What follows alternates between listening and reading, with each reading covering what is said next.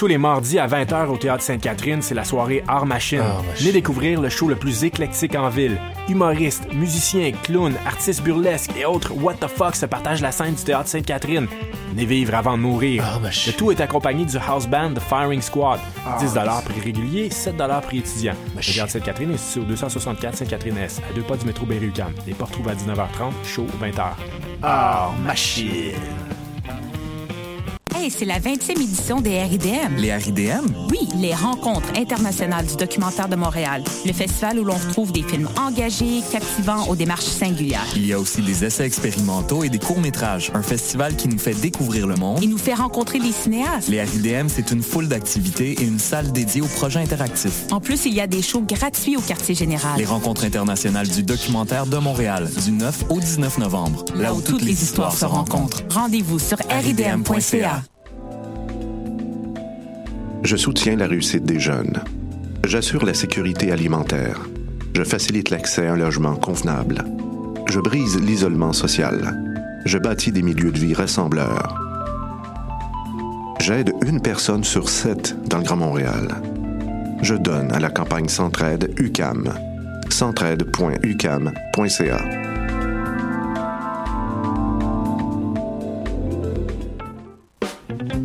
vendredi et samedi, le bar Le Record vous convie à ses soirées DJ présentées en collaboration avec choc.ca. Venez vibrer au son des années 40 à 70. Soul, funk, rock and roll, yéyé, go-go et bien plus. Le tout joué exclusivement sur vinyle. Pour l'occasion, la peine de bière est à 5,75. Ouvert tous les jours, le bar Le Record est situé au 76 22 rue Saint-Hubert, à deux pas du métro Jean Talon. Visitez notre page Facebook pour vous tenir informé de nos différents événements et promotions. Bonsoir ou bonjour, c'est Oxpo Puccino et vous êtes sur les ondes de choc. c'est pour ça que ça bouge comme ça. Oh, ça.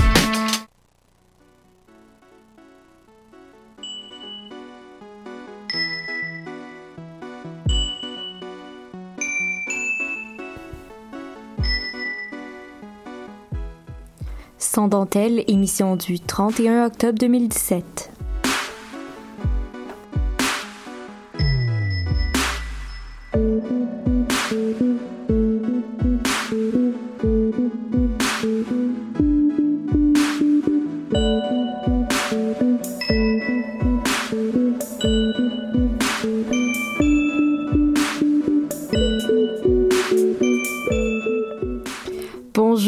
Tous et à toutes et bienvenue à Sans Dentelle. Aujourd'hui, on a avec nous trois magnifiques chroniqueuses que j'apprécie beaucoup. On a tout d'abord Florence. Salut Florence. Salut. Et puis on a Sarah qui est toujours derrière euh, la console pour faire notre belle mise en onde et aujourd'hui elle nous parle des Lolita. Oui, je fais deux choses en même temps, ça va être merveilleux. Écoute, des femmes comme ça on en prendrait plein. Et on a une revenante. Alors, euh, Zoé Bellumeur qui était là euh, les, la session passée et qui revient en force avec nous aujourd'hui. Pour... Oui. Oui. Bonjour Camille. Salut.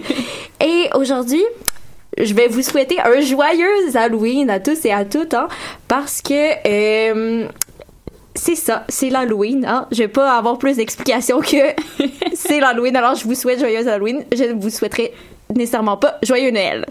Alors, euh, on va commencer tout de suite, en fait, dans ce thème-là, euh, parce que qui dit Halloween dit déguisement, et qui dit déguisement dit costume, parfois pour femmes à caractère euh, sexuel. Alors, euh, Zoé, tu peux nous en dire un peu plus là-dessus? Eh bien oui, encore une fois, l'Halloween, c'est une énième occasion de sexualiser la femme. juste pour vous donner un petit exemple, hier soir, je suis allée sur un site assez populaire à Montréal pour les déguisements, donc c'est déguisementhalloween.ca. Puis, euh, juste pour vous montrer que cette culture-là de la sexualisation de la femme est bien présente, euh, je suis allée comparer la section homme et la section femme. Mm-hmm. Puis, euh, les costumes que, qui sont proposés, il y en a beaucoup qui sont les mêmes, mais ils sont sexistes dans la manière comment ils sont présentés dans la manière de la coupe et aussi les tissus. Euh, donc, par exemple, euh, on va retrouver le thème Alice au pays des merveilles. Mhm. Du côté de la femme, euh, ça va être Alice qui va être représentée, mais ça va être une jupe courte, très très courte, des décolletés. On voit beaucoup de peau. Tandis que chez l'homme, on va représenter par exemple le lapin d'Alice au pays des merveilles. Puis là, c'est du la face est couverte, les mains sont couvertes, les jambes sont couvertes, tout est couvert. Donc c'est vraiment au niveau, c'est ça de, du costume. Puis c'est ça, par exemple, du côté de la femme, euh, on a vraiment un typique Halloween, mais encore une fois, euh, c'est une femme euh, sorcière qui a une mini-robe, tandis que l'homme, le typique Halloween, ça va être un monstre qui recouvre la tête aux pieds jusqu'aux orteils. Puis euh, les costumes aussi sont beaucoup plus rigolos chez les hommes. Donc on Mhm. va beaucoup retrouver de la grosse bière, euh, des hot dogs géants. Puis euh, tandis que le côté de la femme, c'est c'est ça, on retrouve beaucoup de de sexualisation. Puis on essaie d'avoir quelque chose de plus beau visuellement. Beau n'est pas nécessairement le bon terme là, mais euh, je veux dire les costumes doivent être esthétiques chez la femme tandis que chez l'homme ben on peut euh, avoir l'air d'une grosse bière puis c'est correct. C'est ça, on dirait que l'Halloween, c'est pour la femme, c'est comme une pression de justement de se retrouver sous ses plus beaux habits. Puis l'homme, ben, c'est plus une occasion de d'être drôle, de faire le petit comique. Mhm. Mais par contre, je pense qu'il faut euh, nuancer aussi la question de si une femme porte ce costume-là de plein gré. Euh, faut faire attention aussi avec la culture du viol. C'est ça exactement. Si une femme décide justement d'aller chercher ce costume-là, de consommer euh, ce genre de costume, ça veut pas dire que s'il porte une mini-jupe, on peut se permettre de l'insulter, de la juger ou de le voir comme une invitation à un geste sexuel. Au contraire, euh, il faut respecter les choix des costumes de chaque personne. Mhm. Puis plus tôt, tu disais que les costumes étaient sexistes dans la manière qui était créée. Euh, de quelle façon les costumes peuvent être euh, sexistes? Oui, plutôt, je disais par exemple dans la coupe, dans les tissus utilisés, mais c'est aussi sexiste dans ce qu'ils représentent. Comme, comme on disait, euh, chez l'homme, c'est plus rigolo. Chez la femme, on voit encore des costumes de femme de ménage. Donc, le stéréotype de la femme qui s'occupe des tâches ménagères, qui Mhm. s'occupe de l'homme. Euh, aussi, on a hôtesse de l'air, barmaid. Tu sais, encore des, des stéréotypes très sexualisés de la femme qui offre un service, qui est là pour servir, euh, tout en restant dans l'Halloween. Mais je pense aussi que euh, les hommes peuvent porter des costumes qui sont dénigrants pour les femmes. Oui, exactement. Donc, il y a beaucoup de personnages historiques euh, qui ont contribué à l'objectification de la femme qui sont disponibles en costume. Donc, juste un exemple euh, très actuel, ça serait Donald Trump. Euh, on le sait, Donald Trump euh, Mhm. a eu beaucoup de, de propos très sexistes envers les femmes. Donc, c'est sûr que ça peut, ça peut être drôle, ça peut être très actuel de porter ce costume-là, mais il faut toujours garder en tête que c'est, ça peut être ça a une valeur politique envers les femmes euh, très dénigrante. Et sinon, il y a même un costume qui a été créé à, partir des propos de Donald Trump. Donc, c'est un tampon imbibé de sang. Je vous explique, c'était euh, en 2015, lors de la course à la présidence de la Maison-Blanche, la journaliste Megyn Kelly de Fox News avait interviewé Donald Trump. Puis Donald Trump était pas satisfait des questions de la journaliste. Donc, euh, il a insinué qu'elle avait ses menstruations cette journée-là, vu qu'il était pas... satisfait de ses questions. Donc, c'est le site costumeish.com a même offert un costume euh, de Megan Kelly euh, sur, euh, sur, sur sa page. Donc, encore une fois, on se sert d'un propos sexiste pour créer un costume. Puis un déguisement peut être à la fois sexiste et raciste, si je me trompe pas. Peux-tu nous donner des exemples de ces déguisements qu'il faudrait absolument éviter? Euh, par exemple, euh, surtout au Québec, on voit beaucoup de déguisements d'Autochtones, euh, des plumes d'Autochtones, des déguisements, etc. Moi-même, je l'ai fait euh, il y a quatre ans sans savoir euh, à quel point ça pouvait être euh, oppressant. Donc, euh, autant mexicain, geisha, euh, c'est à éviter parce qu'on s'approprie une culture euh, qu'on connaît pas nécessairement la valeur. Donc, c'est vraiment à éviter. Ben, merci beaucoup, euh, Zoé. On espère que si vous aviez des costumes comme ça, vous allez changer d'idée pour ce soir. Ça me fait plaisir. Et on s'en va tout de suite en musique avec euh, la chanson Cours toujours euh, de l'artiste Paupière qui vient de son tout dernier album À jamais privé de réponse.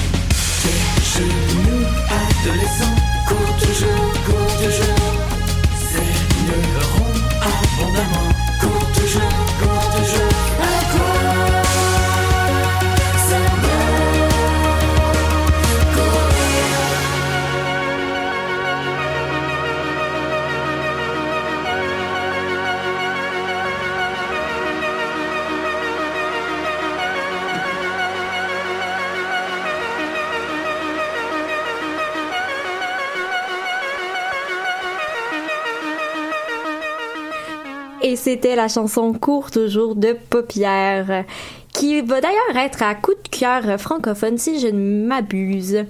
Et maintenant, Florence, tu nous parles aujourd'hui d'une vidéo que tu as vue sur Facebook qui a fait beaucoup jaser.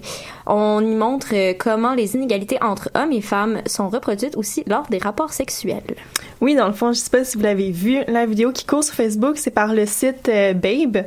Donc Babe, euh, juste pour euh, vous montrer c'est quoi, c'est selon les fondatrices un média euh, qu'elles veulent elles-mêmes lire avec des histoires, des vidéos, des memes.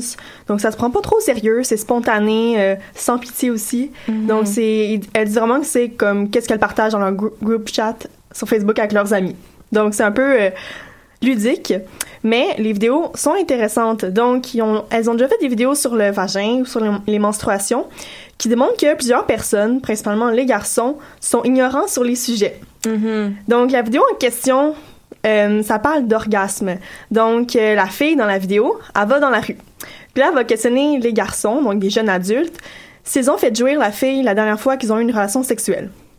Puis là, les réponses sont vraiment intéressantes. Donc, premièrement, elle demande s'ils se rappelaient la dernière fois qu'ils avaient eu une relation. Donc, tous les gars disent oui, on s'en rappelle. Au moins. Ouais. Là, ensuite, elle demande si le gars a eu un orgasme. Donc, chacun dit oui. Là, comme good job, bravo. c'est vraiment drôle. Puis après, elle demande si la fille, elle, a aussi eu un orgasme. Puis là, les gars, ils hésitent tous. Il y en a qui disent oui, mais sont pas à 100% sûrs. Il y a toujours un doute, ou d'autres disent ah, mais je sais pas. Alors là, elle demande comment la relation s'est finie, puis ils répondent tous que c'est après qu'ils aient eu eux-mêmes un orgasme. Donc ça, vraiment, ça vient parler des inégalités entre les hommes et les femmes, mais d'un point de vue sexuel. Puis je pense qu'il y a même des statistiques qui prouvent ce point-là, non? Oui, c'est ça. Il y a eu une étude américaine euh, publiée en février 2017, donc vraiment récente, qui a montré que les femmes hétérosexuelles auraient moins d'orgasmes que les hommes, les lesbiennes et les femmes bisexuelles. Puis là, euh, donc l'étude était menée auprès de 52 000 environ personnes aux États-Unis. Et c'est vraiment intéressant les résultats. Donc, 65% des femmes hétérosexuelles ont des orgasmes lors de rapports sexuels, contrairement à 95% des hommes hétérosexuels. Mon Dieu, c'est quand même une bonne différence. Oui. Puis là, on se demande c'est qui le coupable. là? C'est toujours ça. ben oui. Puis là, on voit que euh, le taux grimpe à 66% chez les femmes bisexuelles et à 86% chez les femmes, ben, chez les lesbiennes, dans le fond. Mhm. Donc, le coupable, c'est peut-être lui. Lui avec un grand L. Euh, mais les chiffres et euh, la vidéo montrent qu'il y a des, des inégalités, pardon. Ouais. Donc là, je dis le coupable, c'est lui, mais dans le fond, c'est comme plus un, un ensemble de facteurs. Donc, le Mhm. sexe hétérosexuel est souvent centré sur le pénis. Donc, Mhm. ça, la conception de la relation sexuelle hétérosexuelle, c'est qu'elle débute lorsque le pénis pénètre le vagin et finit lorsque le gars euh, a un orgasme. Donc, quand il saute du vagin, dans le fond. Euh, donc, c'est vraiment une conception phallocentrée qui euh, diminue, dans le fond, les chances d'orgasme des femmes parce que, dans le fond, dans ce schéma-là, les partenaires masculins vont prendre moins en compte, dans le fond, ben, l'orgasme de la fille. Puis encore aussi beaucoup d'idées préconçues que faire jouir une femme, c'est quelque chose de complexe. Euh, donc oui, dans l'idéal, la femme va dire qu'elle n'a pas eu un orgasme à son partenaire, mais on nous apprend, tu sais, depuis qu'on est adolescente, que c'est difficile de jouir pour les femmes. Donc, ça se peut qu'elle soit gênée de le dire. Puis ça se peut que dans la conception mentale, ça soit juste normal de ça pas soit en avoir. normal de pas en avoir. Il y a vraiment ça aussi. Ou même, ça c'est un autre sujet, vraiment longue discussion. Les filles, souvent, on, entend souvent l'histoire, ben, ils vont faker, tu sais, de, Mhm. de jouir comme, ah, ben, il va être satisfait. Aussi, euh, dans ce schéma-là euh, hétérosexuel, mais il y a aussi le concept de préliminaire que moi, j'aimerais ça abolir. Donc, euh, pourquoi? Parce que c'est une notion qui établit une hiérarchie entre les actes sexuels.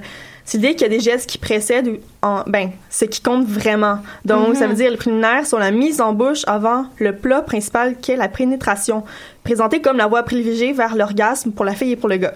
Puis je pense aussi, euh, je sors un petit peu de ta chronique, je dis bien un peu, mais je pense aussi que ça l'accentue le concept de virginité, tu sais. Oui. Dans le sens que si l'acte principal est la pénétration, euh, ça donne moins de valeur, par exemple, à des préliminaires qui pourraient être considérés comme un acte sexuel normal ou qui, qui sont pas essentiellement précédés d'un euh, d'une pénétration. c'est ça, ça tourne toujours autour euh, ça, du pénis du garçon comme Mhm. la voie vraiment sacrée du sexe, d'une relation sexuelle. Donc, euh, donc c'est ça, il faudrait abandonner le modèle de relation que c'est préliminaire plus pénétration égale orgasme. Parce que c'est hypo- hypocrite de présenter la pénétration comme vraiment la voie ultime à tous pour, pour faire jouir, puis de relé- reléguer tout le reste au rang de préliminaire. Donc, j'ai trois petits conseils. Nous sommes à l'écoute. pour tout le monde. Donc, euh, poser, mais là, c'est plus pour euh, les garçons hétérosexuels, tu sais. Mhm. Donc, c'est poser la question euh, à sa partenaire, as-tu eu un orgasme? Donc, c'est tout simple, puis ça peut faire peut-être réaliser certaines choses. Mhm. Puis c'est ça, donc, dans le fond, ça veut dire être juste être à l'écoute de sa partenaire et aussi arrêter de croire qu'une relation sexuelle équivaut seulement à une pénétration ou qu'elle se finit euh, quand le partenaire masculin a joui. Ouais. Voilà. Ben, merci beaucoup, Florence. C'était bien intéressant. Euh, on s'en va maintenant en musique avec euh, la chanson Mélodie de Fanny Bloom.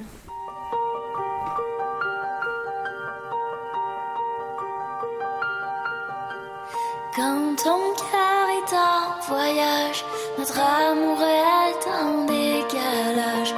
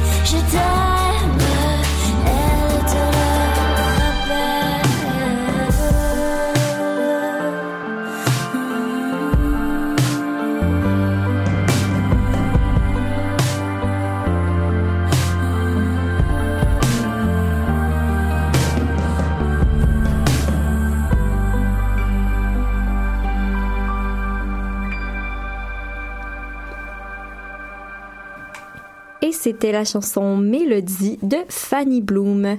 Et maintenant, euh, Sarah, dans ta dernière chronique, tu nous parlais des différences qu'on retrouve dans les mangas plus féminins et ceux plus masculins.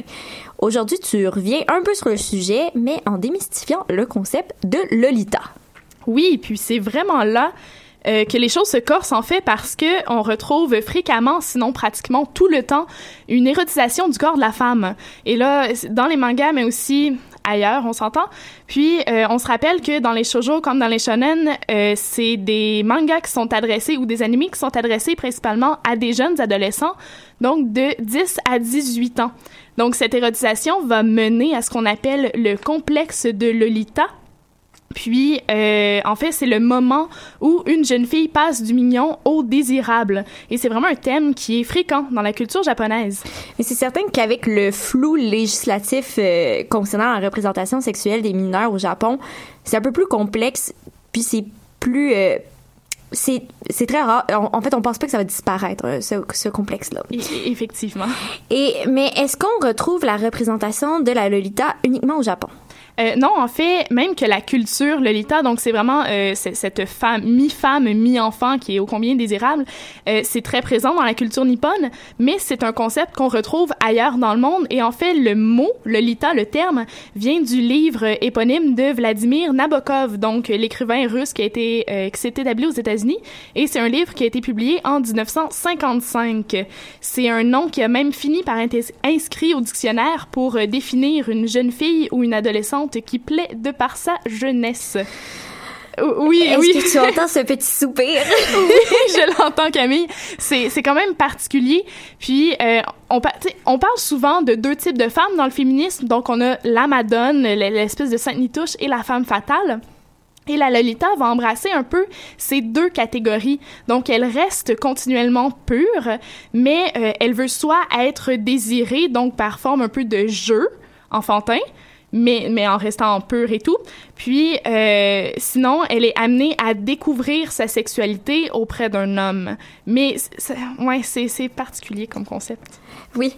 Euh, et dans le monde occidental, on parle euh, vraiment de la montée en popularité de ces femmes enfants dans les années 70-80 avec la libération sexuelle, si je me trompe pas. Oui, oui, tout à fait. Euh, en fait, dans ces années-là, c'est là où on s'est mis à voir beaucoup plus de mannequins beaucoup plus jeunes qui se sont mis à poser pour les magazines, mais aussi à apparaître à l'écran. Donc, il y a justement eu l'adaptation cinématographique du livre de Lolita, adaptation qui a été faite par euh, Stanley Kubrick. Euh, donc déjà, c'était une dans les premières fois où on voyait une Lolita à l'écran, mais aussi avec bon la libération euh, sexuelle dans ces années-là, on avait des films comme euh, Le Lagon Bleu, je sais pas si vous connaissez, mais c'est ces deux enfants pris sur une île qui finissent par grandir et c'est une affaire d'inceste. Puis, euh, pour, pour, vrai, c'est son frère, puis elle finit par en tomber en amour. Mais le fait est que l'actrice a 15-16 ans à l'époque, et pour l'entièreté du film, elle est nue. Ah. Oui, c'est pas une euh, c'est pas nécessairement le complexe de la Lolita dans ce cas-ci, mais ça reste une érotisation du corps de la femme et du corps d'une mineure. Mm-hmm. Donc, euh, on est vraiment dans, dans ce niveau-là, dans les années 70-80, et c'était tout à fait acceptable. Et on peut même penser, en fait, aux films érotico-artistiques, et là, je mets mes, mes guillemets à la caméra, euh, du photographe David Hamilton, je sais pas si vous connaissez, mais euh, c'est un photographe qui a passé sa vie à être fasciné par la pureté de la préadolescence. Donc, ces modèles ont toujours eu environ 12-14 ans, mais étaient présentés de manière très érotique, avec des longs bas de soie ou même entièrement nus. Et c'était considéré comme de l'art. David Hamilton dans les années 80, euh, environ. OK, 70-80, mais ça a continué jusqu'à 2005-2007 peut-être. Euh, je me demande même s'il a pas fait des trucs ben, plus récemment, mais, mais on, va, on va continuer là-dessus. Euh. Oui, on s'attardera pas. Et en terminant, euh, Sarah, est-ce qu'il y a des conséquences quelconques à tout ça? Et oui, et c'est là où je vais revenir sur euh, David Hamilton, mais en fait, il euh, va falloir justement attendre beaucoup plus tard pour voir les conséquences du de l'érotisation d'un corps de jeune femme et du complexe de la Lolita. Dans un magazine Vogue pour hommes datant des années 80, on met en garde les hommes contre la tentation des Lolita, mais c'est surtout un, une espèce de mise en garde fantasmée autant que vous voulez, mais ne vous faites pas prendre. Plus que c'est vraiment immoral, ne faites pas ça. Euh, ne je... vous faites pas prendre. Oui, ne vous faites pas ça. prendre. Euh, Aujourd'hui, du côté de l'Occident, disons, parce qu'en Orient, au Japon, on parle encore du flou administratif, mais en Occident, les lois sont beaucoup plus strictes. On parle d'un homme qui aurait été arrêté en 2014 au Québec pour avoir regardé des hentai présentement des, présentant pardon, des jeunes filles, même s'il s'agissait uniquement de dessins. Puis, avec le photographe David Hamilton, euh, il a été accusé en fait d'agression sexuelle sur des mineurs, puis euh, de, de, de, production de, de contenu euh... contenu érotique euh, sur sur des mineurs. Et euh, en fait, son histoire s'est terminée avec son suicide avant son procès. Mais euh, oui, comme ça. Mais mais pour vrai, ça, ça, vaut la peine de faire une recherche sur cet homme. C'est c'est fascinant, dérangeant, mais ce qui est important de se rendre compte avec le complexe de Lolita, c'est que c'est quelque chose qu'on ne peut pas relayer uniquement au passé, même s'il y a eu une recrudescence dans les années 70-80, on a encore beaucoup trop de jeunes mannequins qui ont 13, 14, 15 ans. Il y en a une récemment qui est décédée d'épuisement en travaillant en Chine. Puis il y a surtout une hypersexualisation du corps de, de jeunes femmes dans les publicités. Donc tant et sous l'entend qu'il va avoir une obsession de la jeunesse éternelle dans nos magazines, dans l'image qu'on veut nous projeter de la femme, mais c'est certain que le complexe de Lolita, ben il disparaîtra absolument pas. Effectivement, puis surtout, euh, ça, ça permet d'entretenir l'espèce de pureté de la femme euh, qu'on veut éternellement euh, prolonger jusqu'à la fin des temps. Tout à fait, tout à fait. Alors, merci beaucoup, Sarah, et merci à vous, très chère chroniqueuse. C'était bien intéressant aujourd'hui. On souhaite un joyeux Halloween à tous et toutes et on garde en tête les fameux conseils de Zoé pour avoir un un Halloween inclusif. Alors, euh, je vous souhaite une bonne semaine à tous et à toutes.